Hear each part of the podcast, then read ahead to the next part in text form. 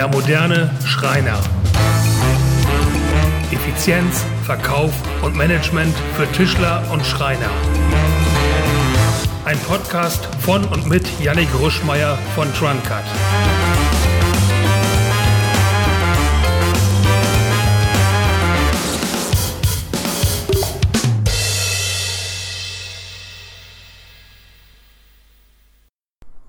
Herzlich willkommen bei der moderne Schreiner und schön, dass du auch diese Woche wieder dabei bist. Diese Woche beschäftigen wir uns damit, wie du mehr in weniger Zeit erreichen kannst, wie du glücklicher wirst und natürlich auch heute wieder, wie du mehr verkaufst. Natürlich hörst du zu, weil du auch diese Woche wieder etwas über Effizienz in deinem Unternehmen oder für dich persönlich lernen möchtest. Dazu stelle ich dir heute die ABC-Analyse vor. Kommt dir das Ganze bekannt vor? Ursprünglich wurde die ABC-Analyse von Herr Dr. Knoblauch entwickelt und äh, kommt aus der Betriebswirtschaft. Man kann dieses Gleichnis aber auf jede Lebenslage anwenden. Stell dir vor, drei Mitarbeiter von dir sollen einen Karren von A nach B bringen. Soweit, so gut. Jetzt gibt es aber verschiedene Arten von Mitarbeitern und genau da setzt die Theorie an. Es gibt die sogenannten A-Mitarbeiter, die ähm, 15 Minuten vor Beginn da sind, Lunchpäckchen für alle Mitarbeiter da haben, den Karren ziehen, direkt loslegen, das Geschirr anlegen quasi. Und dann gibt es die B-Mitarbeiter, die so ja, rechtzeitig da sind, ähm, eine Hand am Karren, die andere in der Hosentasche. Sie ziehen den Karren, machen aber auch nicht mehr als nötig. Und dann gibt es in unserem Gleichnis die C-Mitarbeiter. Ein C-Mitarbeiter sitzt oben auf dem Karren drauf und macht noch blöde Kommentare und Witze über die anderen, die hart arbeiten.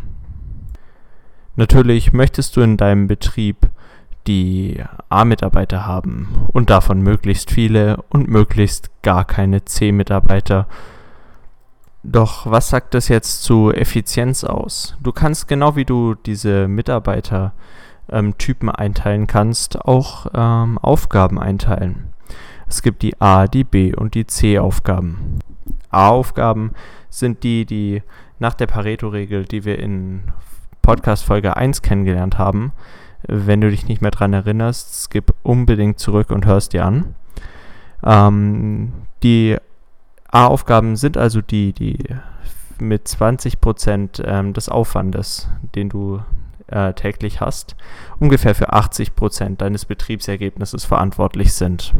Und das ist eigentlich branchen- und bereichsunabhängig und gilt ziemlich allumfassend.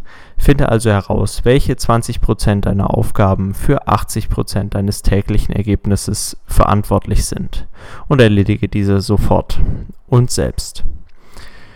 Dann gibt es die B-Aufgaben. Die B-Aufgaben sind für 15 bis 17 Prozent verantwortlich und machen so 60 Prozent deines Arbeitsalltags aus. Das sind so das normale Alltagsgeschäft, das du zwar machen musst, das sich aber nicht unbedingt voranbringt. Auch das kannst du selber machen. Es wird aber empfohlen, ähm, das an einen Mitarbeiter abzugeben. Und dann gibt es noch die C-Aufgaben, die Zeitfresser, die dich zurückbringen, Zeit kosten, nichts bringen. Also entweder gar kein Ergebnis oder ein negatives Ergebnis bewirken. Danach bist du oft schlecht gelaunt oder du hast das Gefühl, wenn du deinen Tag mit vielen C-Aufgaben verbracht hast, am Abend heimzukommen und überhaupt nichts geschafft zu haben. Ein typisches Anzeichen dafür ist, wenn du wieder mal den ganzen Tag unterwegs warst und immer beschäftigt, aber nicht produktiv warst. Das Ziel eines erfolgreichen Tages sollte es ja aber sein, möglichst produktiv und nicht einfach nur beschäftigt zu sein.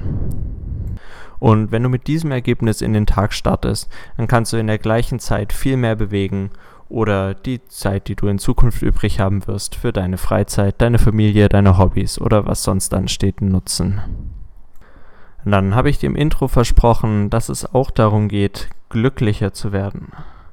Doch was heißt glücklich? Es gibt das Zitat, der glücklichste Mensch ist nicht der, der am meisten hat, sondern der, der am wenigsten will. Heißt das jetzt, dass wir aufhören sollten, Ansprüche zu haben? Heißt es, dass wir aufhören sollten, unser Bestes zu geben, ähm, das ja am Ende doch nie genug ist? Nein, es heißt äh, schlichtweg, dass wir unsere Sichtweise überdenken sollten.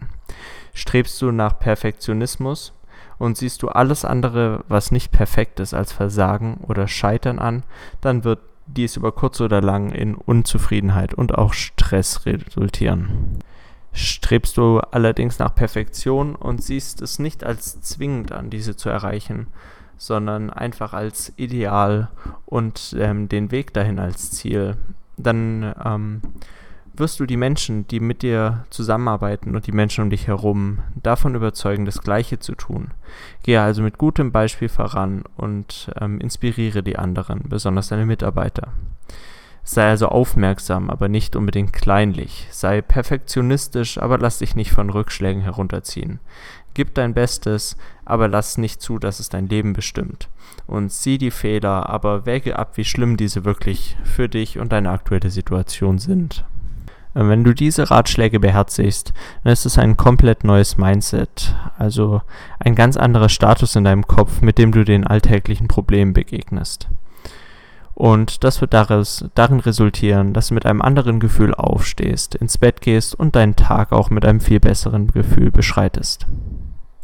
In dem heutigen Teil des Verkaufs ähm, möchte ich dir eine, von einer Abkürzung erzählen, die du unbedingt in deinem Kopf haben musst. Die Abkürzung heißt NKNZ und das bedeutet so viel wie nur Kundennutzen zählt. Merk dir diese vier Buchstaben und ruf sie dir immer in den Gedanken, bevor du ein Kundengespräch startest. Ist es für den Kunden wirklich ein Nutzen? Ähm, dass er eine Massivholz Push-to-Open-Front bekommt oder ist der eigentliche Nutzen die Langlebigkeit des Materials und die angenehme Bedienung durch die grifflose Front oder das schöne Design durch die grifflose Front?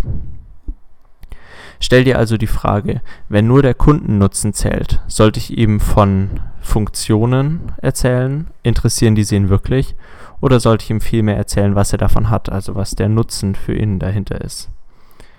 So ist es auch kein Nutzen, ähm, wenn der Kunde Leuchten über seinen Fachböden im Schrank hat, sondern der Nutzen ist, dass er alle seine Bücher übersichtlich ordnen kann und durch die Leuchte kein Problem haben wird, immer das Richtige zu finden. Entferne dich vom Verkaufsgespräch, von Funktionsbeschreibung und erkläre dem Interessenten ganz konkret, was, es, was er davon hat, bei dir zu bestellen. Wenn er verstanden hat, dass genau dieses Vorgehen, das du, ihm, das du an den Tag legst, genau diesen Nutzen, die du ihm bieten kannst, das Maximum für ihn bringen, dann wird er auch bereit sein, einen Mehrpreis dafür zu bezahlen. Und du hast nachher, wenn es um den Preis geht, viel weniger Komplikationen und viel weniger Überzeugungsarbeit zu leisten. Und mit diesem sinnvollen und extrem wichtigen Tipp verabschiede ich mich auch diese Woche wieder von dir und hoffe, du konntest das ein oder andere für dich mitnehmen. Wenn dem so war, dann geh doch in deine iTunes Podcast App und lass uns eine Rezension da oder schreib mir eine E-Mail, in der du mir berichtest, was du darüber denkst, deine Fragen äußerst, deine Anregungen äußerst. Ich freue mich auf das nächste Mal und auf deine 5-Sterne-Bewertung. Tschüss.